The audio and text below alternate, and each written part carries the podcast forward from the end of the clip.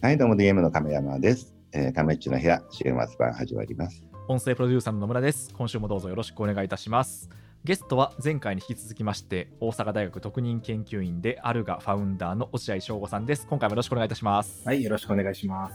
前回はなんかこういろいろと壮大な国家論になってたと思うんだけども、まあ今やってる具体的なやってるプロジェクト、はいなんだっけ？あるあるかだっけ？はい、そうです。ちょっとそこをもうちょっと教えてもらえたら嬉しいかな。はい、ありがとうございます。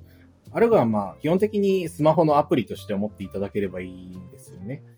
で、うんうん実際に末端で使う人から見たら、まあ LINE グループとかじゃないですけど、近所の PTA とか町内会の話がアプリの中でポチポチやったら済む。合わなくていいし、誰も PTA 会長にならなくていいし、お金の帳尻もなんかアプリ触ってたら全部リストになって出てるっていうものですね。うんですから全然そのクリプトというか暗号資産っぽくないアプリになると思います。接点は。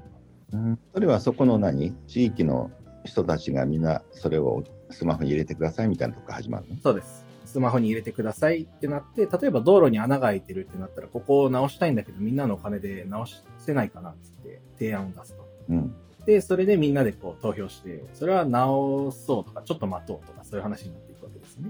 うん、でもそれだと自治体自体がそれに協力しないといけないと思うんだけど、はい。そこはどうなの？関係値は？いやー、これ非常に面白いポイントでですね、あの、自治体というのはやっぱりなるべくのことは町内会にやってほしいお趣がありまして、例えばその民生費という予算の枠がありますけど、ここをやっぱりどうにか圧縮して自治体機能を縮小したいと思っている地方自治体って多いはずでして、うんで、そこで、例えばですけど、僕も実際にそのドブ川に入ってドブさらいをしたりとか、草刈りをしたりとか、いろいろなそのうん。地域の景観を美化したり、火事に備えて準備をしたりとか自分でやるんですけど、ここは全部サービスとして自治体がやってくれるわけではやっぱりなくて、うん。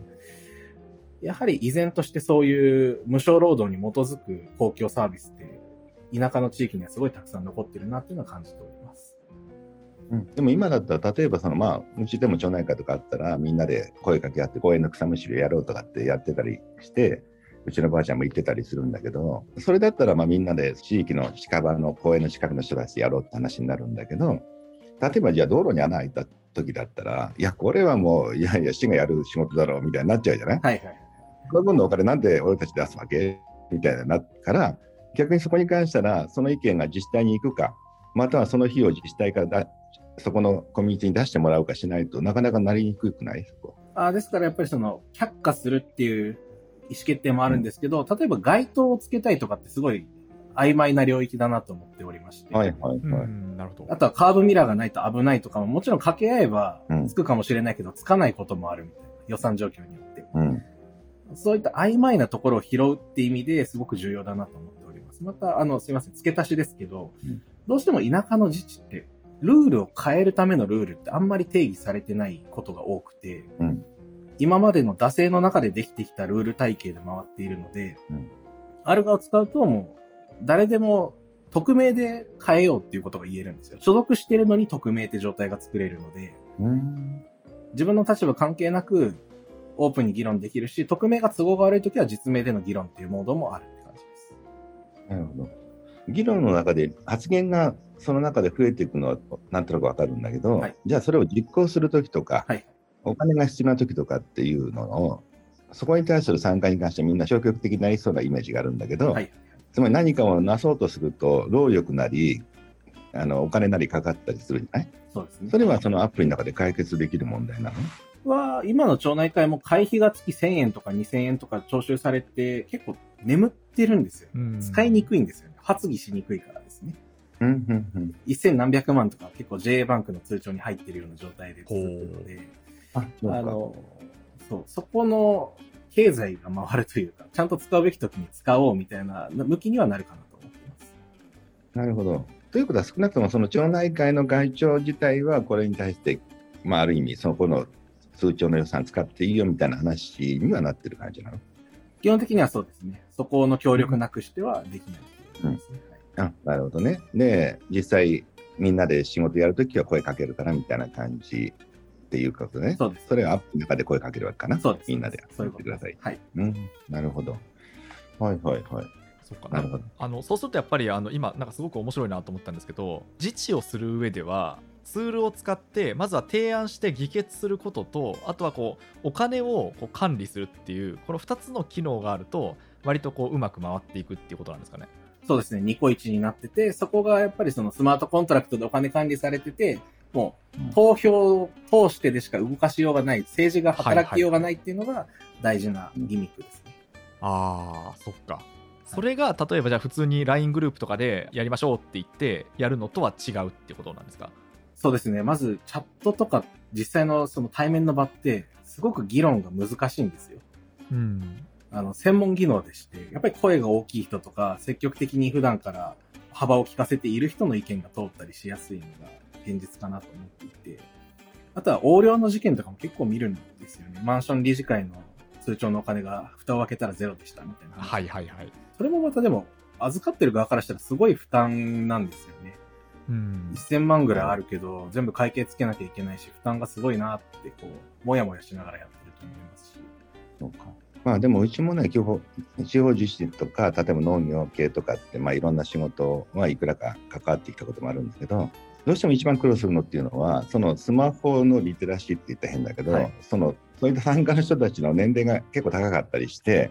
そのスマートコントラクトってなんじゃそりゃみたいな とこから始まり、なんか今とやり方違うのに関したら、なんか怖いわって、あなたなんか私で騙すんじゃないの？じゃないけど、あの結構年齢層高い人にその概念っていうのを伝えるのは結構苦労すると思うんだけど。はい、そうですね。うん、ですからやっぱり現実的にはまず仕組みとして全員、全会一致で始めなければいけないっていうものではなく、うん、まずは小さく始めたい若者だけからその地域で始めるような入り口も可能なようになっていて。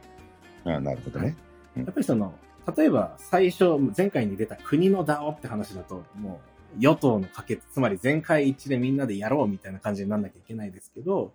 町内会だともうそれに気づいた人がとりあえず3人ぐらいから始めてみるかの試しができるので、うん、で、その中で就職した若者が使い方をレクチャーしながら進めていくっていうような、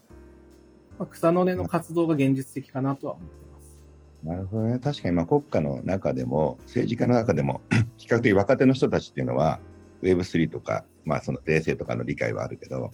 なかなかそれを全体に持っていくのは、まずそこから始めないと、あの年配の人をまあ説得できないとかっていうのはあるよね。そうなんですよ。うん、ですからまあ、実際は PTA とかマンション理事会の方が年齢層若いですから、うんうんうん、そっちの方が、例えば資産価値をちゃんと保ちたいけど、あの自治はめんどくさいっていうところはハマりやすいなと思ってますし。なるほどね。まあ確かにそういう PTA とかそっちの方がむしろ早いかもしれないね、そういったところとか。あと、まあ、大学で言えば、まあ、学校全体というよりも生徒の自治会的なものから抜き出してっていう、はい、まあ、どうしても、まあ、世の中変えようと思うのって、まあ、若い層からのむしろ新しいテクノロジーへのアレルギーもないから、まあ、結局そういう形の中から、まあ、だんだんだんだん年齢上げていくなり、えー、広げていくっていうのが現実的なのかな、そこは。そうですね、そうなります。で、ちょっとあの、はい、クリプトっぽさをちょこっとだけ出したいなと思ってる点があって、うん、あの、インセンティブシステム結構僕凝っててですね。うんうん、例えばですけど、まあ、あの、専門的な言葉で言うと、財務レバレッジっていう言葉がありますけど、要はお金借りてどのぐらいその、持ってるお金に対してお金借りているのみたいな話ですけど、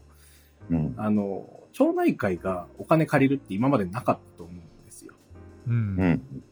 でも、自治体ってお金借りてるんで、債権として、地方債として。ですから、じゃあ、 DeFi の世界で、その、町内会の債権発行をするって、まあ、今だと法律的にどうなのみたいなところあるかもしれないけど、原理的には可能なわけですよ。うん。で、まあ、もちろん、その、飛んじゃう町内会とかあるかもしれないから、保険料徴収してヘッジかけるみたいな話はあった方がいいんですけど、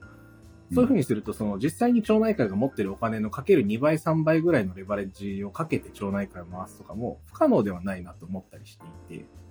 うん。っていうのは一つまず新しい。これはそのプロトコルに金融コンサルタントがデフォルトでついてますみたいな言い方もできるかもしれないんですけど、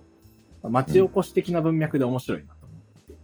うん、なるほどね。じゃあそれと集めたお金でその町で、まあなんかイベントやって、いろんな人を集めて、ちょっとまあ、景気良くなるとか、収益上がるとかっていう。そういうことです。で、それで人口が増えないとスカンピンになるかもしれないんですけど、うん、まあ、そこは、あの、なんでしょう、ね、まあ、あそこで、まあ、まあそうだね。居住者が増えてくればいいって話なんだよね。そうなんです。うん、はい。税収が増えればいいって話なんです。うん。なるほど。っていうのが一つと、もう一つあるのが、その、このアルガをどんどん使って予算案をたくさん通していくと、毎予算案が通るたびに僕は0.5%手数料を、あの、会社じゃなくて、プロトコルとして貯めていこう、積み立てていこうと思ってるんですよ。で、この積み立てられた手数料は、その、アルガのトークンを市場から買い戻して消滅させる。まあ、自社株買いじゃないですけど、買い戻しに当てられるんですよ。うんうんで、このアルガのトークンは、まあ、最初はその年間5%とかちょっと0.5より大きい数ですね。5%ずつ発行したりするんですけど、だんだん0.5に揃うように、年間の発行量が減るように作ると、まあ、最初に参加してくれてる人の方が、アルガを使えば使うほどトークンがもらえる。で、これはごめんなさい、人って言いましたけど、アルガをたくさん使用している町内会に付与されるの方が綺麗で、うん。個々人だと売ろうってなりますけど、町内会だと、じゃあこれちょっと町内会がもっと良くなるためにどう使おうみたいな話になりやすいので、うん。っていうふうに。ちなみにそはい。の、そのアルガの中に参加できるのって、そこの町内の人だけなの？それとも、例えば都会の人ができたりするの？それは。これはですね、最近あの山越村の NFT 売ってデジタル村民ってありますけれども、うんまあ、もちろん都会の人がその、既存の村人から OK されて、なおかつちゃんと毎月会費を払っているなら、認めてもよかろうとは思います。うん。ただ、それが招くその、将来的になんか変な一悶着起きるかどうかとかは、ちょっと僕は、まだわかんないですね。わかんないけど、いろいろやる、やるといいと思います。はい。なるほどね。いや、まあ、例えばそこの賞味じゃなくてまずいって話になると、まあ、まあ、ある意味そこで外部から、まあ、プロモーションすれば、もしかしたら居住者が増える可能性もあるわけだよね。そうですね。うんはい。まあ、どっちがいいかわからないよね。まあ、広げるためにはいろんなところに出すのもいいし、まあ、ここに来てくれたら参加できるよって言って、まあ、むしろ東海から若者が来るとかっていうのもありな話かな。そうですね。はい。うんなるほど。じゃあ、今の中で、まあ、ちょっとその辺のやつはちょっと、まあ、ちょっとニュースピックスの人ってビジネスマンが多いんでね。うん。ちょっとビジネス的なもんと絡めた、まあ、要は会社っていうのは、今の感じの DAO 的なので言うと、自分の方からどんな風になっていく形っていう、なんかある、そういうのが。あの、まあ、今、さっきの債券の発行の話もありましたけど、やっぱり地方銀行とかって債券の引き受けやったりとか、市場に流通させる手伝いをしたりして、7%ぐらい手数料をもらったりしてるわけですよ。地方自治体は、そういう地方銀行がそういう証券の扱い、債券の扱いやってるんですけど、うん。本来は地方財政法で、あの、地方自治体をそのまま債券発行できるんですけど、でも地方の銀行に頼ってやるっていうのが慣例になってて、うん。そういうふうにその、仕組みとして無駄がなさそうに見えても、やっぱ便利だから企業に頼ろうっていうことはいくらでも起こるなと思っていて、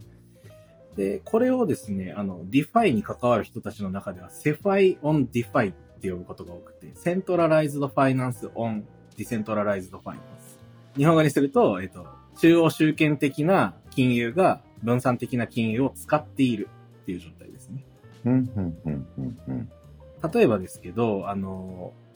まあ、日本だと JPYC だったり、アメリカだと USDC っていう、その、要は銀行と似てるノンバンクの PayPay みたいなシステムなんですけど、うん資金決済法に近い立て付けの中でお金をお客さんからお預かりして、代わりに同じ量のトークンを発行するっていう仕組みのトークンってあるんですけど、うんこれはその DeFi の世界でドルと価値が同じだったり、円と価値が同じだったりするステーブルコインを、あの、既存の法律の立て付けで発行しようという試みなわけですね。うん、うん。これもあの、よく CeFi、Centralized Finance、中央集権的な金融が DeFi にいるって呼ばれるんですけど、うんやっぱり企業ってたくさん関われるポイントがあって、うん要するに DeFi っていうのは土管なんですよ。土管というかインフラであって、その上を流通するアセットは、うんやっぱり現実の経済と紐づいてるアセットっていうのが多数派を占めるだろうと思っていて、うん。例えば最近あの、三井さんがジパングコインっていう金の、まあ、船に証券というか一種のその金の預かり証のトークンをやってたりするんですけど、うん実際に金ってアセットがやってきたり、えっと、不動産の所有権を表彰する NFT があったり、まあ、例えばアートもそうですよね。一種のその現実世界のアセットとつながりうるものだし、そういうその、やっぱり企業ありきというか現実の経済ありきみたいなところがじわじわこれから増えるのが2022年、2023年かなって思ったりはしてます。それはその、ん？リファイの世界の中に、まあ、要は、まあ、リアル的な、まあ、ある意味担保を持ったようなものというか、はいまあ、安定してると言ったら変だけども、はいあのこ根拠のある通貨みたいなもの。そうですね。はい。うんが入ってきますし、例えばあの、今、アルガイの話にちょっと戻すと、町内会って円でしかお金を持たないじゃないですか。うんですけど、今回円安に触れて140円に肉薄してますけど、うんついこの間まで110円だったわけで、うん結構な希釈化を食らってしまってるわけです。うん。ここでもし町内会が、じゃあちょっと資産の一部ドルに持ち替えておこうとか、ちょっと不動産のリート持っとこうとか、そういう話があったら、資産を守れたかもしれない、その地域の。うんうんうん。とかっていうのは、あの、まあもちろん自治体、町町内会レベルでも、ポートフォリオを作って資産守れる話はあるんだけど、企業のレベルでも、じゃあ、町内会の方々が好むようなアセットクラス、どんなものだろうって考えて価値提供しうるわけですし、うんビジネスの裾野っていうのは企業にもまだまだ広がってるなと思ったりはします。うんなるほど。今の中ででも町内会の1000円っていうのは、まあ、円安になろうが円高になろうが関係なく1000円でその町内会で利用できたりするっていう安定感はあるよね。そうですね。それはあると思います。うん、ですなんでそれがまあ逆の別の通貨、まあ、それがドルだろうが、まあ、仮想通貨だろうがっていうと、まあ、まあどっちの方に行くかが読めないからもともとなんていうかなあのどちらにしても使うことに関したら1000円だってまたまあ1000円として使うじゃない町内っていうのは。はい。うんはいだからそこの安定感がそういったふうな別のものでヘッジすることがヘッジか逆に言うとリスクがっていうのは結構難しい話になってくるよね。そうですね。ですからまあ、これは、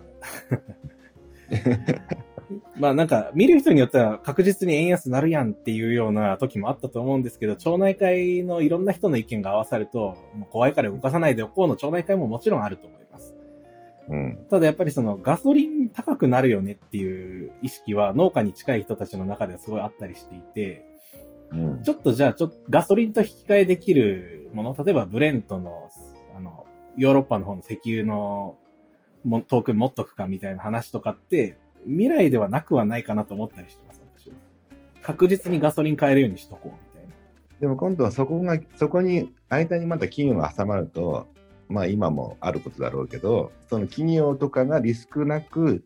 その個人、まあ、町内会のお金を預かりながら手数料だけ取っていろんなものに運運営しようみたいな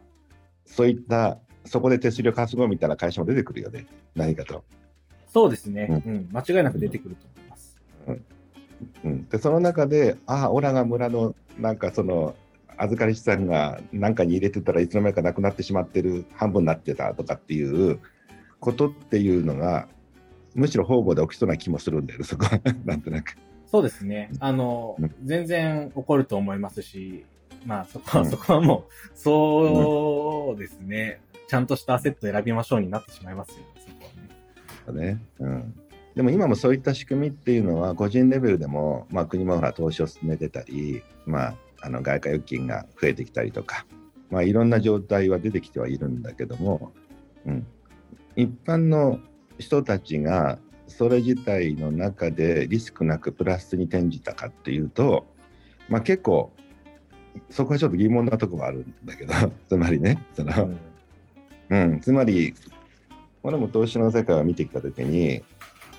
100万動かしてる人と100億動かしてる人っていうのは、どうしてもそちらの100億の人たちが利を得やすいの構造があるじゃない？これ、そうですね。はいももとあった資本主義の世界の中で。はいうんでこれは当然の話で、一つの、一人の営業マンが100億動かすか、100万動かすかで、同じ手間がかかるのは100億の方に利益つけたいと思っちゃうからなんだよね。うん。で、そこに利害が発生するからさ、そのプロのたちの運営者たちもね。はい。うんはい。うん、っていうので言うと、その全体のスケールっていうのが、町内会レベルではなく、それがいろんな町内が集まって100億になってるんなら、まだ、なんていうかな、あの、太刀打ちできるという。か、規模感太刀打ちできる。ううんん。そうだね。うん。うん。まあ、基本的に不利な、で不利なゲームの中で運用とか無茶にしない方がいいっていう話になりますよね。そうだね。その無理な中でやってたら、結局、それがよいいものを、将来、全部がくっつけばいいものになるんですよっていう前に潰れてしまうっていう現実的な話があったり、はい。はい。はい。うん、なんで、そこっていうのは現実的に考えると結構途中でなんかそれで大変なことになりましたとかっていう状態になると次が進まないそもそもこのプラン自体がおかしいんじゃないって原則が正しくてもその前に信用を失うみたいななんかね、うん結構難しいところだと思うんだよねそこはね。確かにそうかもしれないですね。うん今もやっぱりそのトークンとかもいろいろあるけど結局投機的な動きもあったり、はい詐欺まがいのものもあったりとか出てくる中でどうしても一進一退してるわけよ。はい。うんはい。はい。うん、長期的に見たらいいのかもしれないけどやっぱり一時的にはそれで問題が出たらマスコミはそこをあの、まあ、大きく取り上げたりとかすると、やはりみんながやっぱりその辺怖いよねっていうものになりやすいとかねなかなか結構難しいところだと思う。そうですね。ですから、ちょっうんとその話を受けて、あえてちょっと言い直すと、うん例えばですよ、ジンジンバブエってちょっと今立ち直ったりしてますけど、まあ、ジンバブエのようなところの町内会が、一応ジンバブエのお金で町内会やってるんだけど、どうやら国がやばいぞってなった瞬間だけドルに全部変えるっていうのをできる。うんオプションとして考えるのは一つありかもしれないですし、うんあの、それを今現実の町内会でやると、通帳持ってるの一人だけなんで、そいつが持ち逃げするかもしれないんですよ。世界世間が荒れてると。確かに。ですけど、DAO, DAO だと安全にドルに変えれるみたいな話はあるかもしれないなって思いましそうでね、その人持ち逃げしちゃなくても誤送金しちゃうこともあるかもしれないからね、どっかにねた。。そうなんですよ。はい。誤送金した人が使っちゃったら、あなくなったってこともあるかもしれないね。最近日本でもニュースありましたけどね、誤送金中。はい、そうだね。DAO っていうのは、まあ、大学とか地方自治地には、俺はなんとなく適してると思うんだけど、じゃあ会社自体っていうもの自体が DAO 化すると思う？いや、僕は実はね、あの、結構いろんなものにうん疑問符はあって、うんやっぱり僕自身が公共的な DAO ってのに6年うんこの界隈って行き着いたのも、それしかまともなのないんじゃないかっていう自分の中の一つの答えで、うん。まあもちろんその自由市場の中でみんながいろんなことやっていろんなものができていくのは素晴らしいと思うんですけど、僕はある意味強烈なリーダーシップがないと企業ってうまくいかないよねって思ってる節はあって、まあもちろん大きい会社になったら社会の後期として上場したり、まあみんなが株式持ったりはあり得るんですけど、こう、鮮度を多くして、船、なんだっけ。まあ船が山に登るみたいな。あ、そうです。はい。はい。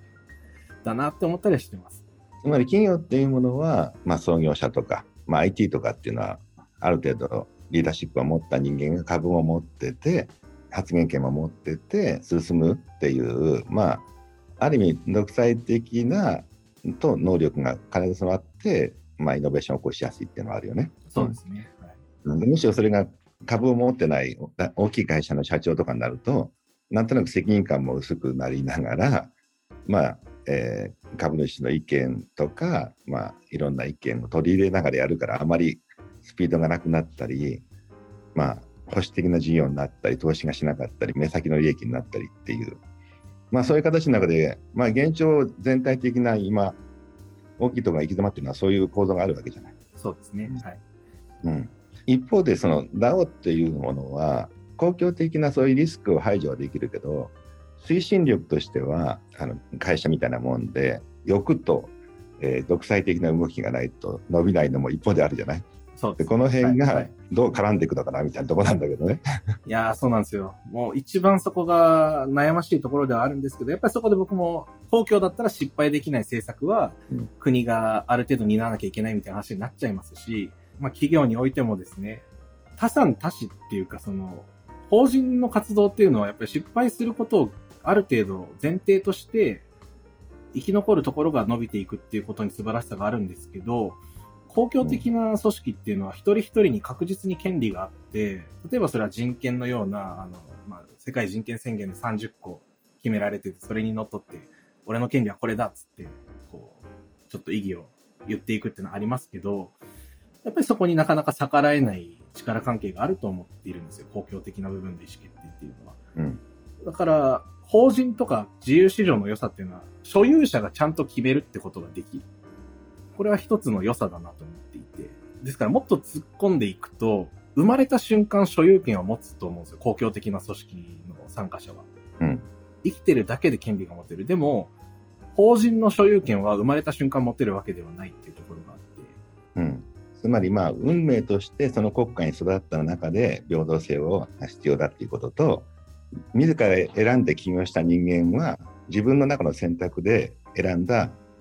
リスクだということだからその違いってことかな？そうなんです。ですしやっぱりメンバーのキックアウトというかですねあの公共的な組織のメンバーのキックアウトってありえないと思うんですよ基本的には。うん確かに。なんですけどあの営利的な集団におけるキックアウトっていうのは結構頻繁に起こると思っていて、うん、ここを僕はやっぱり同じものとしては見れないなっていうのは強くあって、で、うん、その中でもビットコインだとか、イーサリウムの世界の中のその分散取引所のユニスワップとかそういうパーツの少ないものは結構分散型で回ってるなっていう事実があると思って目の前に。つまり既存のビジネスを分散型にするときもパーツが少なくてほころびが生まれる余地が少ないものから試すのが王道なんじゃないかなって思ったりしてるんですよ。まあ、いずれにしても、まあ、今の考えで言うと、まあ、基本的に会社のことは、まあ、極端なこと言えば、まあ、成長するとか成長して、潰れたら潰れたで、その雇用は他の次の新しい会社が引き受ければいいっていう。でも国家に関してはそうはいかないから、全体的な保護が必要だっていうような感じでいいかな。そ うですね。そうそうそう。要は、はい、国は亡命できないけど、会社は辞めれるじゃない。っていう選択できるからさ、社員たち。そうですね。大きな話としてそれで、で、営利企業の中でも、例外としてビットコインとかユニスワップみたいななんか様子が違うのがちょっといるけど、彼らが成り立つ条件っていうのは、その、ほころびの余地が少ないように作られてるっていう前提がなんかあるなって思ってるところですね。うん、そうだね。その Web3 と Web2 も時々敵対的な話が出るんだけど、うん。まあこれも選択の中で Web2 の中が居心地のいいユーザーもいるし、うん、Web3 で自己責任で自分でデータもしたいっていう層もいるっていう感じはするんだよね。そうですね。だからこれも多分共存していくというか、要は安心したプラットフォームの中で、みんなに監視されてもデータ取られてもいいから、ここのが安全だっていうのを望む人たちも結構いると思ってて、うん、はいはいはい、でも一方でそんなところにデータも持たれたくない自分たちの独立性が欲しいっていう人たちもいるっていう。ですから、うん、データに関してはやっぱりそのすごくセンシティブなデータ、医療データだったりとか、自分が今どこにいるかみたいなデータ、そして家に在宅かどうかとかが分かっちゃうような電気の使用量とかのデータ。うん、この辺ってまだインターネットに載ってない、利用され尽くしてないなと思っているんですが、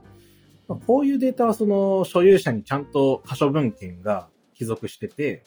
その、プラットフォームとなっている企業が自由にできませんよっていう前提があって初めて活用されうるものだなって思ったりはしていて、まあ、